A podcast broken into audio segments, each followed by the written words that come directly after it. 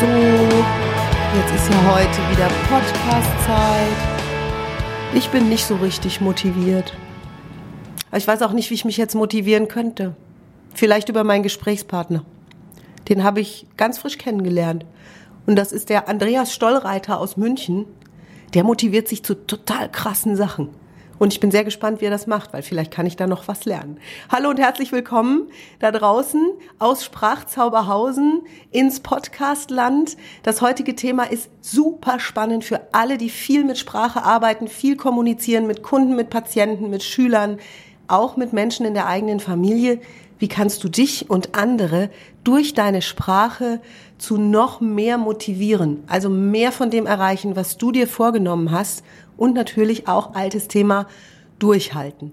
Und das wird heute richtig abenteuerlich, denn an meiner Seite sitzt ein wahrer Abenteurer. Als ich mir seine Internetgeschichten angeguckt habe, habe ich gedacht, ich traue mich gar nicht mit dem zu sprechen. Wahrscheinlich gehe ich hier aus diesem Podcast raus und erledige ungefähr alles, was ich schon längst hätte tun wollen. Klar, du kennst mich ja, der erste Schritt wäre gewesen, ich setze mir halt irgendeinen Motivationstrainer hierher durfte ich auch selber schon mitmachen, über irgendwelche Scherbenhaufen oder glühende Kohlen laufen. Nur immer dann, wenn ich mir was vornehme, zum Beispiel mehr aufzuräumen in der Wohnung oder einen Podcast zu gründen, dann gibt's zu motivieren keine Scherbenhaufen, die da rumliegen, über die ich laufen könnte, um mich zu, um mich zu, wie sagt man da, motivieren, klar, oder mobilisieren. Und deswegen ist Andreas Stollreiter super. Er ist Physiotherapeut, hat einen wunderbares Therapiezentrum in München, das sich Therapieraum nennt. Er ist Experte hier bei QVC für eine Linie, die heißt Almi Vital und richtet sich an Menschen, die sich gerade aus körperlichen Gründen nicht mehr so bewegen können, weil sie müde Beine haben oder weil, also es sind Cremes und Behandlungsmethoden, um an der Stelle zu motivieren und er nimmt solche Sachen auf sich wie 100 Tage Amazonien oder 100 Tage im Himalaya. Und Andreas, Burning Man Festival. Was ist denn das? Ja, hallo Miriam, grüße dich. Und auch da draußen, hallo. Ja, gehen wir erst auf den Burning Man ein, weil das ist nämlich genau das Interessante. Es ist eine komplett andere Sache als meine eigentlichen Reisen, die ich sonst unternehme. 100 Tage Tibet, 100 Tage Amazonien. Das sind ja eher, geht um Urvölker, um Traditionen. Und Burning Man, da ist schon der Kontakt, das ist auch eine Tradition. Aber da geht es mehr um um den Spirit, ja, um das Gemeinschaftliche, dass dort 80.000 Menschen sich in der Wüste von Nevada treffen und viele werden immer behaupten, ah, das ist doch so eine Art Woodstock und Drugs, äh, Sex, Drugs und Rock'n'Roll. Ja, dann fahre ich da auch mal hin. Ich sagen, das ist ja schon der erste Ansatz. Man sagt, motiviert ist man da schon mal. Ja, man könnte sagen, das ist bestimmt auch ein Teil, aber da geht es um viel mehr. Ja. Und man merkt es erst, wenn man dort ist. Das ist ein Indianerreservoir mitten in der Wüste von Nevada. Da haben vor 30 Jahren äh, ein paar Leute aus San Francisco angefangen, sich so zu treffen, dort mit Kunst und Musik irgendwas zu schaffen.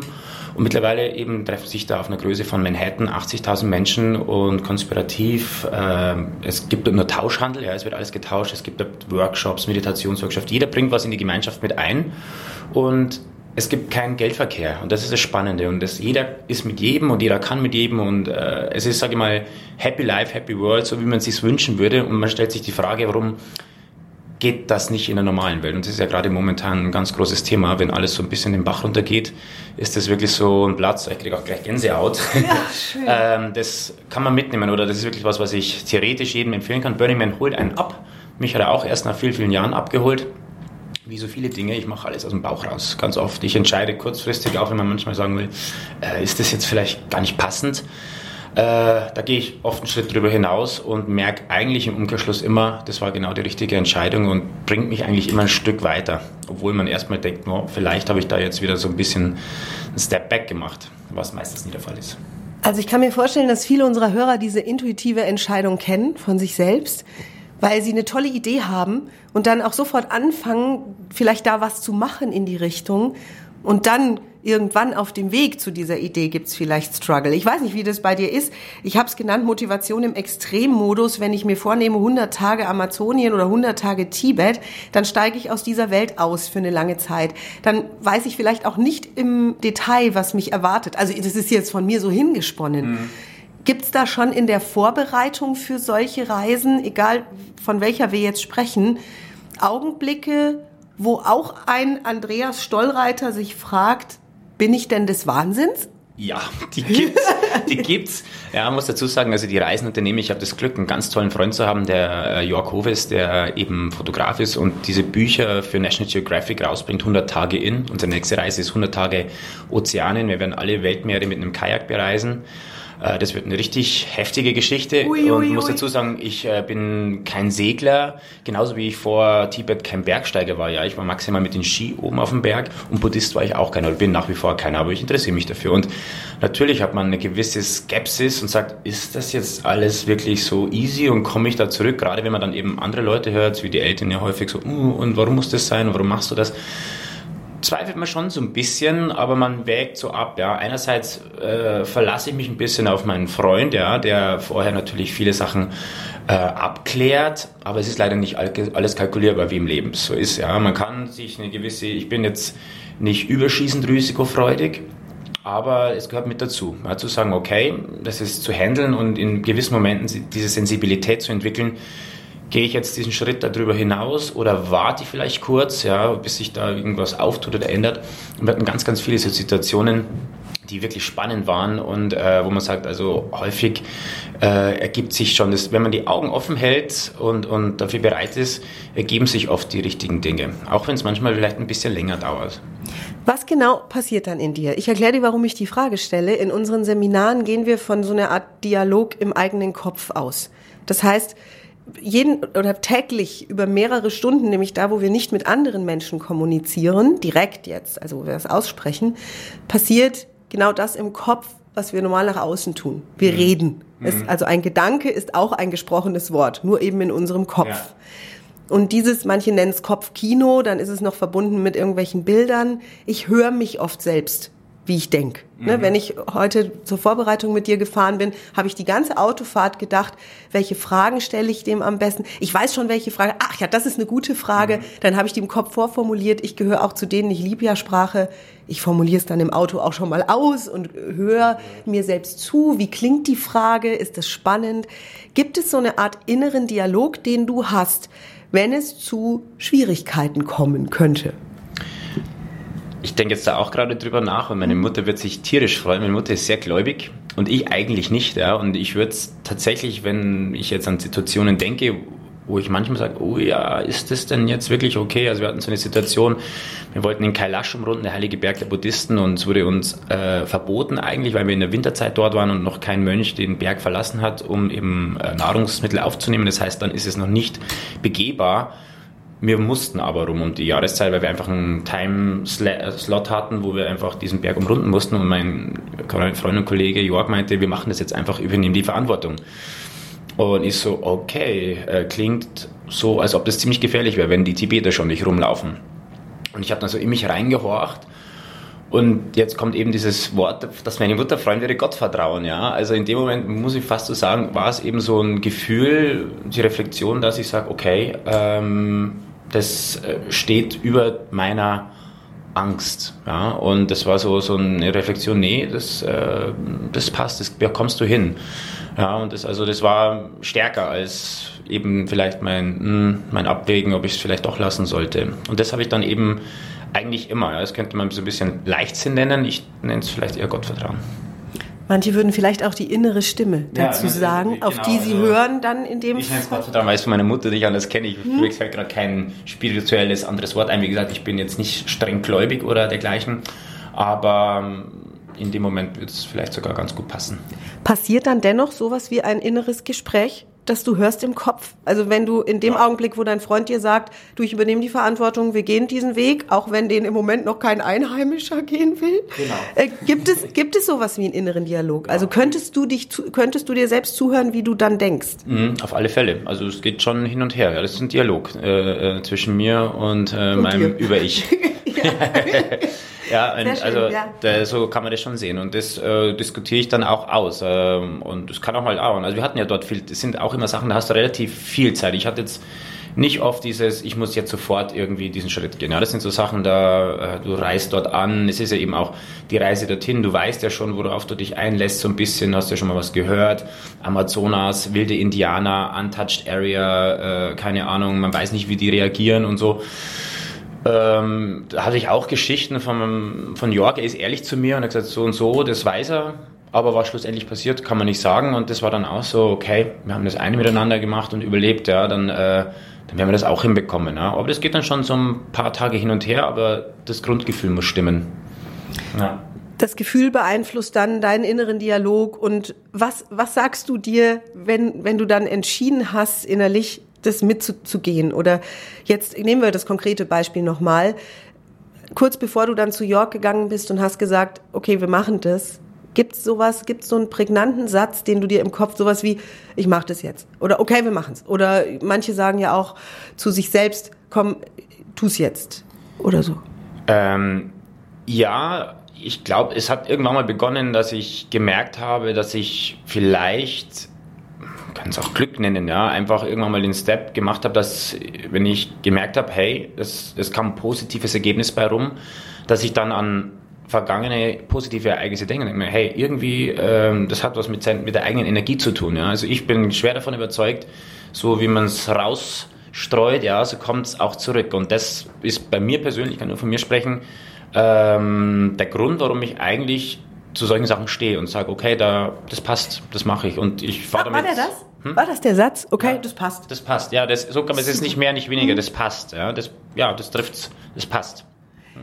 Wenn wir bei Sprache bleiben, wie kommunizieren denn Abenteurer miteinander im Abenteuer? Also wenn ihr dabei seid, diese Wanderung oder diesen Weg zu gehen oder in Amazonien, äh, ich weiß nicht, wie ich mir das vorstellen soll, durch Büsche oder ja, nur Wald einer, zu gehen? Mit einer Cessna rein in den Wald, ja, und dann irgendwo landen, wo es im Zweifelsfall möglich ist, manchmal auch wirklich wild, wo man nicht genau weiß, ob man da landen kann. Ja, das war teilweise auch ähm, unterm Radar irgendwie militärisches Gebiet, darf man nicht rein und dann einfach dort gelandet. Der Pilot ist wieder geflogen und hat gesagt, Abholzeit da und da, wenn ihr nicht da seid, Pech gehabt. Äh, sowas kann dann schon aus sein. Es war teilweise gemäßigter, aber trotzdem immer noch so wild, dass man sagt, gut, wenn es Regenzeit hat und es regnet sehr oft im Regenwald, ja, dann kommst du auch nicht einfach wieder raus. Also es gibt kein Schedule, keinen kein Plan. Du musst dich darauf einlassen können, kann auch mal länger dauern, ja, und da musst du einfach sagen, ja, go with the flow. Und äh, wie wir dann eben kommunizieren, das ist witzig, wir sind da extrem zusammengewachsen. Ja, das ist ähm, so ein Ding, wir reden gar nicht viel über die Sachen, die dort passieren, ehrlich gesagt. Ja, das ist eher so, ähm, wir lassen uns ein bisschen treiben, weil planen kann man eh nichts. Wir unterhalten uns dann eher so über unsere eigene Gefühlswelt. Und das ist eigentlich das, was ich an den ganzen Reisen so schätze, dass wir ähm, ich sage mal, gegenseitig unser Psychologe sind. Ne? Wir haben dann immer, jeder hat so seine Päckchen mit sich zu schleppen und ich komme nach so einer Reise immer total äh, entspannt und zufrieden zurück, ja, also in mir. Genau, wo man viele sagen, das ist doch so stressig und äh, das ist ja der Urlaub. Kurz, das ist super spannend, auch für unser mhm. Thema, weil wir generell, und das leben wir selbst, also mein Lebensgefährte und ich, wir unterrichten gemeinsam in unseren Seminaren Kommunikation und wir leben das sehr, dass wir kaum und wenn dann ganz wenig auf Probleme eingehen, die gerade da sind, sondern dass wir über die guten Dinge sprechen. Mhm oder über Sachen, die uns gerade beschäftigen, die gar nichts damit zu tun haben. Aber da habe ich mich super wiedererkannt eben. Ist das auch eine Strategie, um eben nicht zu versinken in diesem, oh jeder lauert jetzt die nächste Gefahr und jetzt kommt vielleicht das und wir könnten uns da reinsteigern. Nur vielleicht passiert ja auch gar ja. nichts Schlimmes. Also ist es dann besser, gar nicht drüber zu sprechen und das Gehirn gar nicht da reinzulassen in diese Falle? Eigentlich ja, weil oft verändert sich ich sag mal, wenn man sich da nicht drauf einlässt, ja, lässt man sich ja eigentlich auf was anderes ein. Im Zweifelsfall was, wo man sagt, gut, das äh, klingt besser. Ja, und dadurch verändert sich ja schon wieder alles. Ja, und ja, man, äh, man schlängelt sich, auch das klingt so ein bisschen verdrängend, ist es aber nicht, schlängelt sich da drum rum, ja. Also das verpufft und deswegen, ja, so funktioniert das für mich. Kennst du übrigens auch, lieber Hörer, liebe Hörerin, wenn ein Kind zum Beispiel sich das Knie gestoßen hat und fängt fürchterlich an zu weinen? Und ich gehe als Mutter hin und erzähle dann die ganze Zeit noch über dieses blutende Knie und sage, das blutet ja, oh weia, oh das ist eine große Wunde, dann wird es nicht besser mit dem Heulen, sondern wenn es mir an der Stelle gelingt, selbst wenn ich mitleide mit diesem Kind, das abzulenken und über was ganz anderes mit dem zu sprechen. Also kurz zu sagen, oi, da bist du ja hingefallen. Weißt du was? Wenn das jetzt gleich aufgehört hat zu bluten, dann gehen wir ein Eis essen oder ne, dann gehen wir auf den Spielplatz äh, ne, oder ich im Zweifel, ich habe diese tollen Pflaster mit dem Mickey Mouse drauf.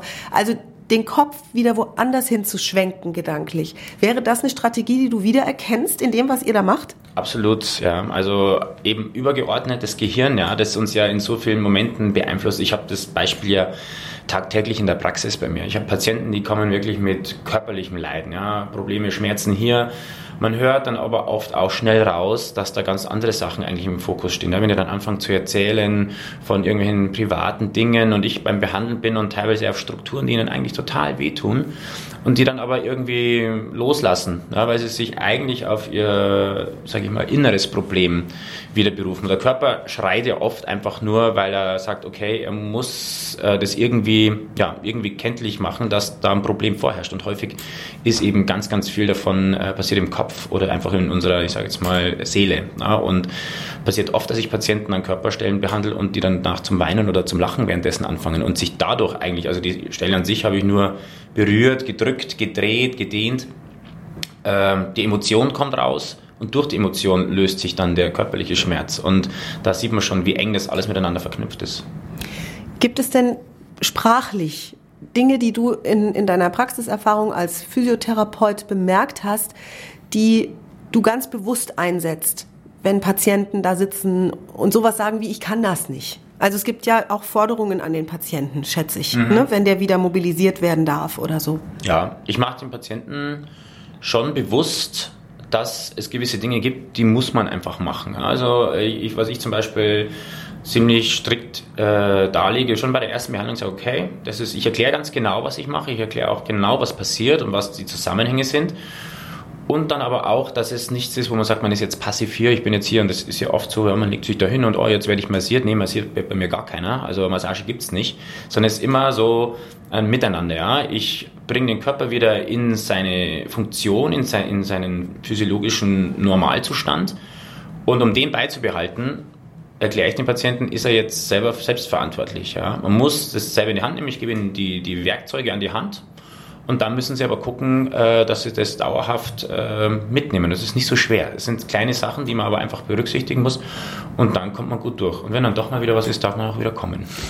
Das heißt, was ich jetzt herausgenommen habe, ist, wichtig ist eine Transparenz für dich, dass ja. der Patient gut informiert ist, genau. dass du und dein Partner, die ihr durch den Amazonas geht, sehr vorher sehr gut klar habt, was ihr vorhabt. Wie relevant ist das Ziel in beiden Fällen? Ähm, es wird ein Ziel, Zielsetzung ist wichtig, ja. Also wie jetzt im Beispiel wieder Tibet, ja, es gibt, äh, es war ja nicht so, dass wir jetzt da so eine Mickey Maus Reise gemacht haben, sondern es waren Ziele, die eigentlich die Chinesen, kann man selber Namen nennen, nicht so fein finden, wenn man die eben abgrast und wir waren im Auftrag des Dalai Lamas unterwegs. Das heißt, wir mussten da auch so ein paar Sachen angehen, die vielleicht nicht so in Ordnung waren für die Regierung und dementsprechend äh, waren die Ziele gesetzt. Wir müssen dahin und das war dieses Kailash-Thema, um das nochmal aufzugreifen. Hätte auch sagen können, ja, dann lassen wir den halt aus. Ja, machen wir nicht. Aber das war so, nee, äh, wir müssen den machen. Das ist das, das, das, das der Big Goal, ja, da müssen wir drumrum. Ja. Und ähm, dann haben wir das diskutiert mm, und waren schlussendlich einig, so wie der Patient mit mir auch. Ja, das sagt halt zu das muss so sein. Es hilft nichts. Ja. Das Ziel ist, ihn zum Runden dieses eine Bild zu schießen von der Seite. Und beim Patienten ist das Ziel, dass er nach äh, fünf, sechs Behandlungen eben äh, selber auf sich achten kann und präventiv arbeitet. Und deswegen ein Ziel.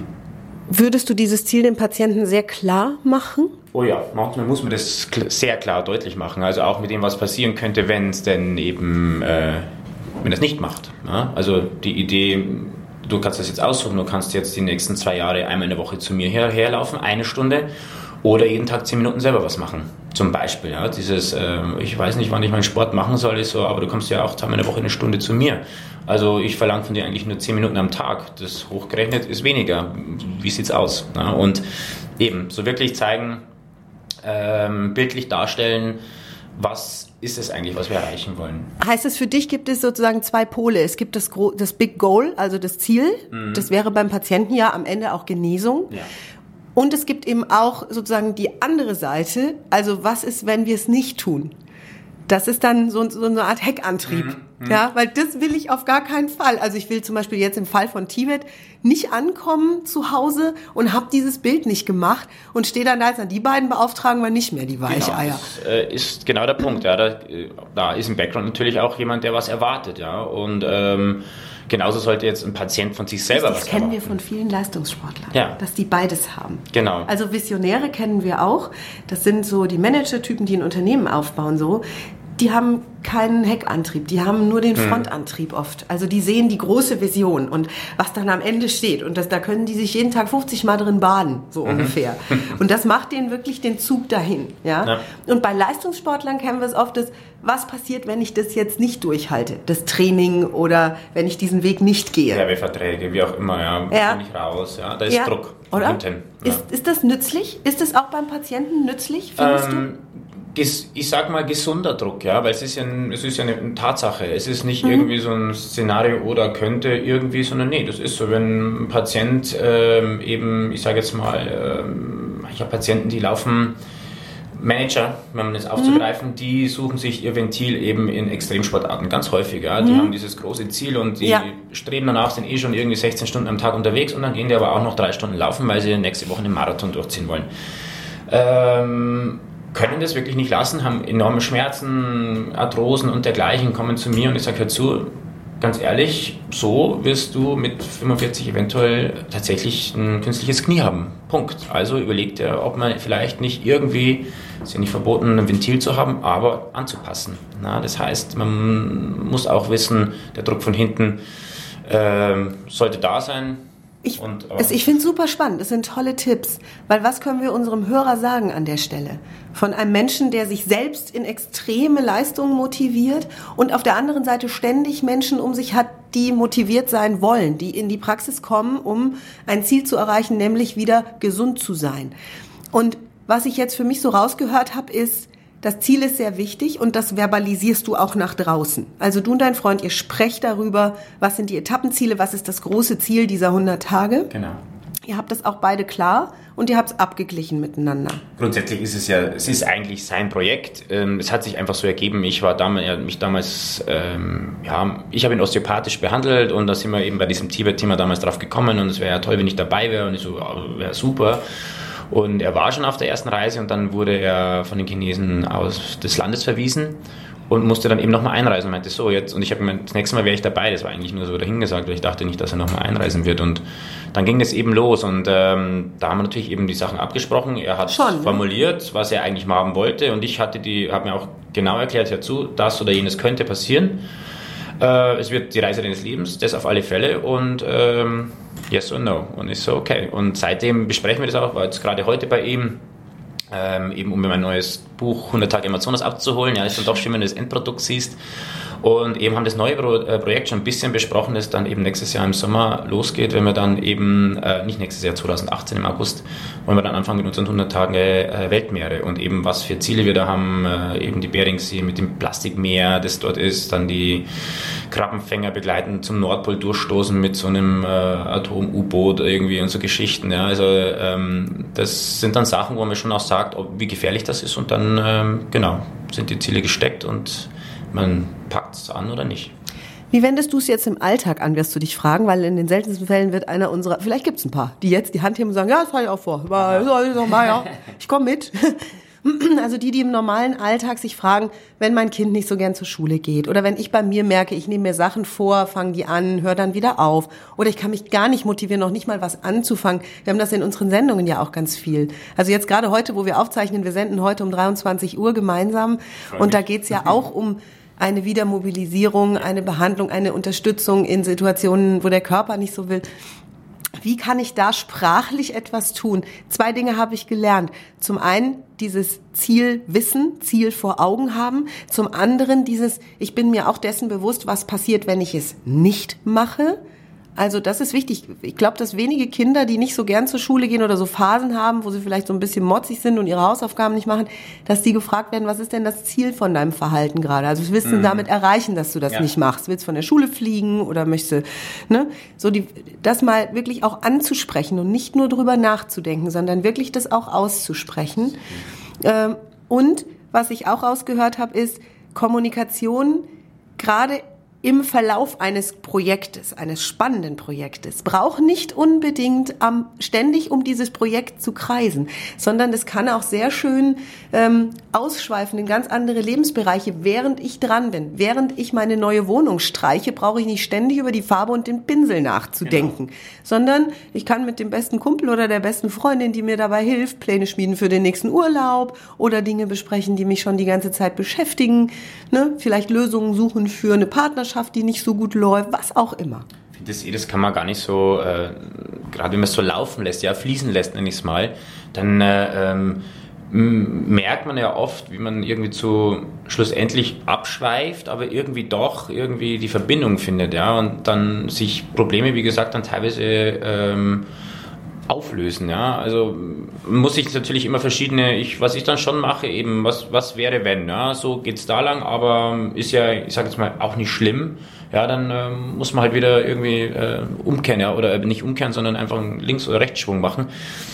Ähm, wenn man flexibel bleibt und vor allem auf Augenhöhe, gerade wenn es um Kommunikation geht, das ist auch wichtig, dass man auf Augenhöhe spricht, egal ob es jetzt eben mit einem Kind ist oder, oder sich reinversetzen kann. Das ist auch so ein Thema. Wir haben ja dann auch jetzt wieder die Reisen mit Indianern zu tun, ja, das sind Urwaldmenschen, ja, die dir suspekt sind, du bist ihnen suspekt und was die zum Beispiel machen, ist, was ich ganz, ganz toll finde, egal wo du ankommst, da kommt erst der Stammesrat zusammen, ja, die setzen sich dann im Kreis auf, sitzen dann mit im Speer, haben dann ihr, ihr Chicha, ihr, ihren kleinen alkoholischen und einfach fermentierten Maniok-Drink, ähm, und sitzen da und du musst für sprechen, äh, vorsprechen. Ja, wer bist du? Was machst du? Was hast du vor? Und einfach miteinander kommunizieren und einfach so Barrieren aus dem Weg zu räumen. Ja? Weil ähm, wenn ich nicht spreche, weiß, ich, weiß der Gegenüber ja auch nicht, was ich will. Und das ist eben sowas, was ich selber für mich übernommen habe. Ich war früher auch nicht der große Redner, ja, also ob es jetzt in Beziehungen ist oder äh, in, ja, in allen Bereichen. Ja. Und das, ich sag mal, es macht es schwierig, wenn man nicht spricht. Ach, super. Noch ein Tipp. Ihr Lieben, ein ganz spannender Podcast geht zu Ende. Ich bedanke mich bei dem Andreas für ja, so viel Information. Äh, wir finden dich, lieber Andreas, wenn wir mehr über dich und deine fantastischen Projekte wissen möchten. Wo? Ja, also am meisten über die Projekte erfährt man ähm, bei Jörg Hovest 100 Tage Amazonas beziehungsweise 100 Tage Tibet. Das sind die aktuellen äh, Projekte, die wir mit unseren Reisen gemacht haben. Und ansonsten, ja, ich bin in München ansässig, habe dort meine Praxis für Physiotherapie und Osteopathie, ganzheitliche Medizin, das heißt auch mit Yoga, Pilates, Meditation. Und äh, Almi Vital ist so ein Herzensprojekt, das nämlich das Ganze noch abrundet, was man eben noch zutun kann. Und da wird auch immer wieder von mir auf deren Facebook-Seite berichtet, was ich so treibe, ob es Burning Man ist oder eben auch irgendein anderes spannendes Projekt. Das heißt, es gibt Internetseiten, es gibt äh, Links. Ich pack die unter diesen Podcast in der Beschreibung. Die kannst du mir ja. jetzt gleich diktieren, damit die auch alle stimmen. Ja. Dann kannst du, liebe Hörerin, lieber Hörer, das nachsehen, nachlesen, nachanschauen. Es gibt ja wahrscheinlich auch kleine Filme oder sowas, ne, wo es geht. Alles, genau, toll. Sehr, sehr spannend. Vielen Dank für viel Motivation für uns zu kommunizieren und auch in welche Richtung die Welt müsste mehr kommunizieren momentan, ja. Im Kleinen wie im Großen, ja. Und äh, ja, einfach äh, reden. Abenteuersprache, kann ich da nur sagen. Mhm. Ihr Lieben, habt eine tolle Woche. Nächsten Dienstag gibt's den nächsten Podcast, wie immer. Ich danke dir fürs Zuhören. Du findest alle Informationen zu unserer Arbeit unter www.kontext-denken.de. Unsere Seminare, unsere Workshops, wenn du mehr wissen möchtest zum Thema Sprachzauberei. Und wir freuen uns über Bewertungen dieses Podcasts bei iTunes. Verteil uns bitte einen ganzen Sternenhimmel, wenn du magst. Hab eine schöne Woche. Tschüss. Danke. Ciao zusammen.